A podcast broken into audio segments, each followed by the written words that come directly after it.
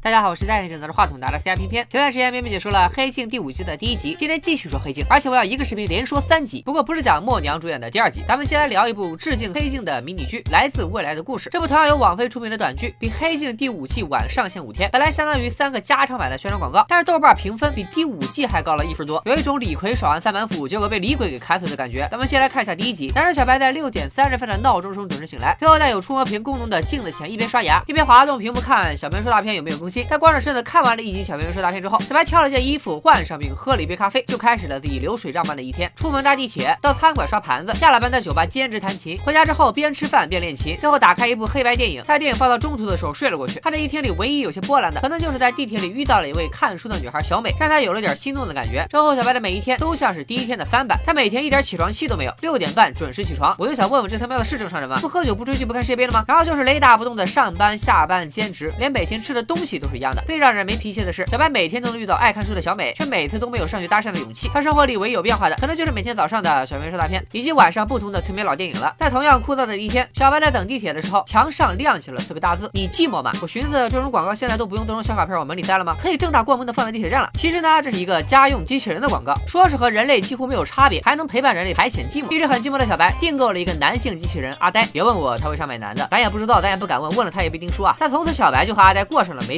每呃每天都很快乐的同居生活。小白不管走到哪里都带着阿呆，在乘坐地铁的时候，小白拦住阿呆，让他不要越过黄线。这个时候，阿呆后脖颈上跳出了一个人类百分之一的进度条。原来阿呆有自我学习的功能，和人类接触下就会变得越来越像人类。如果进度条到了一百的话，小白就和真的人类没什么两样了。随着阿呆和小白接触的越来越长，进度条慢慢涨到了百分之八，他变得越来越通人性。比如说，每天帮小白关闹钟，帮小白洗盘子，会变着法做饭给小白吃。不过这天在地铁上，阿呆做出了匪夷所思的事情。阿呆的智能识别程序看出小白和小美非常配，于是，在小美下车的时候委托他下车了。小白怕阿呆出事，也只能跟着下车。阿呆跟着小美从他包里。掏出书扔到了地上，眼看僚机都这么给力了，小白哪还能无动于衷？赶紧追上去把书还给了小美。第二天早上六点半，闹钟准时响起，但是起来关闹钟的不再是阿呆，而是小美。从此之后，小美代替了阿呆，陪在了小白身边。这回就真的是没羞没臊的幸福生活了。作为一个机器人，阿呆当然不懂，明明是三个人的电影，为啥他却始终不会拥有姓名？那是因为他本来就没有名字，阿呆这个名字是我起的。阿呆也算是尝到了寂寞的滋味，正巧他也看到了那则广告，于是阿呆也订购了一台女机器人，咱们叫她阿珍。阿珍也和阿呆一样能够进化，这回变成了阿呆教阿珍怎么做人。阿呆也很热心的带阿珍去坐地铁，结果阿珍太蠢，直挺挺的走。过了黄线，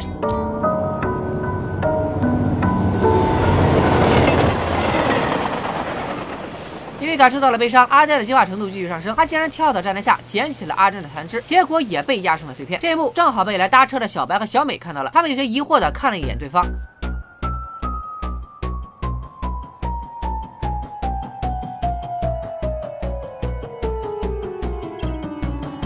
第一集最后的落脚点放在了机器人明白爱和牺牲之后，就跟人没什么两样，也讽刺了现在很多年轻人日复一日浑浑噩噩的状态，就如同机器人一样。最后的翻转让片片想起了《世界奇妙物语》中的名篇《美女怪》。咱们再来看看第二集，男主胡子哥在酒吧喝酒，一眼就相中了人群中最靓的金发妹。金发妹看胡子哥长得也挺俊，一下子就看对眼了。聊到兴头上，两人伸出手去够对方，没想到他们的手从对方身体里穿过去了。当然了，这不是鬼片，他们是用 VR 眼镜在虚拟世界遨游。两个人尝到了甜头，约好晚上继续见面。转眼到了晚上，胡子哥和俩孩子玩的真开心，旁边还坐了个全世界好像都欠。了八百万的黑人大姐，想必就是胡子哥的老婆。感情胡子哥这是在搞婚外恋啊！好不容易等孩子睡下，胡子哥赶忙上线和金发妹幽会。从此以后那是一发不可收拾。老婆晚晚守空房，老公夜夜当新郎。胡子哥和金发妹感情迅速升温，于是他提出要和金发妹一起使用一种更高级的 VR 技术。这种技术通过给双方植入芯片，来达到更逼真的体验，而且不再需要头盔，随时随地就能上线。最重要的是，他们能构筑一个只属于自己的私密空间，想干什么就干什么。和往常一样，把孩子哄上床睡觉之后，胡子哥喝下老婆递来的水，上线继续幽会金发妹。就在俩人正亲热的时候，胡子哥突然晕倒。了，男的使肾透支，身体撑不住了？好一会儿，胡子哥醒来，发现身边一个人都没有，于是推开门出去找人。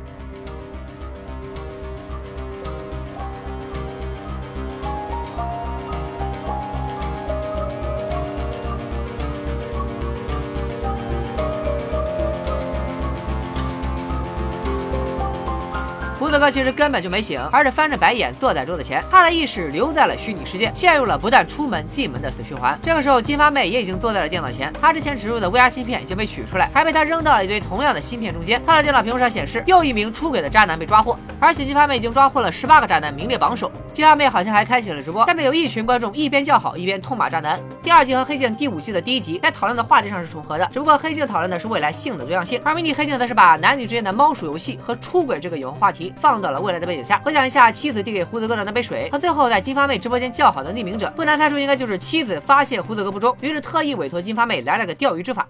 第三集开始是一则名为“迷雾”的电子烟广告，它主打的卖点是口味独特，而且可以变换。看了广告的短发姐试用了电子烟，觉得口味的确诱人，于是就购买了。紧接着广告来到了第二代，说是有缓解焦虑、维护心理健康的作用。每次做报告都怯场的卷毛哥看到广告，也好奇的试用，发现自己果然能够很出色的完成汇报了。但是这款电子烟的神奇之处还不止于此，新广告里面称这款电子烟还有缓解疼痛的作用。跳舞的大波浪膝关节受过伤，时不时就会感受到剧烈疼痛，用过迷雾电子烟之后也好了。然后迷雾还推出了升级版 X，说是有着改变现实的能力，实际上就是有着致幻的效果。有个 DJ 小哥就吃痴迷于迷雾，觉得。边用迷雾边打碟，这歌才有灵魂。短发妹吸了升级版的迷雾，七彩的老人都变成了弹吉他的文艺青年，两人似乎还要发展出点啥故事来了。但好景不长，迷雾依赖者们纷纷出现了意外。短发妹走在路上却感到了眩晕。卷毛哥虽然不怯场了，但渐渐出现了狂躁症状。随后在办公室就用小拳拳把电脑锤了个稀碎。被认为有问题的他，在公司地位一落千丈，再也没资格做报告了。DJ 也是边打碟，血就从鼻孔里喷涌而出。最惨的就是大波浪了，在跳舞时出现意外，腿断了都不知道疼，还得继续跳，所以下半生都要在轮椅上度过了。最后迷雾公司的产品被查出有质量问题，公司被查封，他对千千万万人造成的伤害。已经不可挽回。第三集就有点水准之下了，还是老生常谈的痴迷科技产品的危害问题。乍一看是有点像抵制药物滥用的公益广告。这集其实是和证据的第二集。表达了同一个主题。科技产品就如同毒品一样，会让人上瘾。他们一开始只是单纯的解决用户的浅层需求，比如口味，最后有了缓解精神压力和肉体疼痛的治疗效果，再到最后可以置换，就完全变成毒品了。这部剧被称为迷你黑镜不是没道理的，它也和黑镜一样聚焦未来，对未来做出合理想象，用来警示现代的人们。在我看来，前两集。的创意和反转是比较不错的，但是说它超过黑镜证就有点过了。而且迷你黑镜其实是类似于快手。或者抖音的短视频，不管是从体量上还是拍摄手法上，和电视剧都没啥可比性，毕竟是两种东西。而且即使在创意和脑洞上，它也不见得比口碑最差的《黑镜》第五季好多少。不过作为一名短视频从业者，迷你黑镜还是带给了片迷惊喜。它用一种比较新的方式承载起了创意。毕竟我们需要黑镜，但我们不光需要黑镜。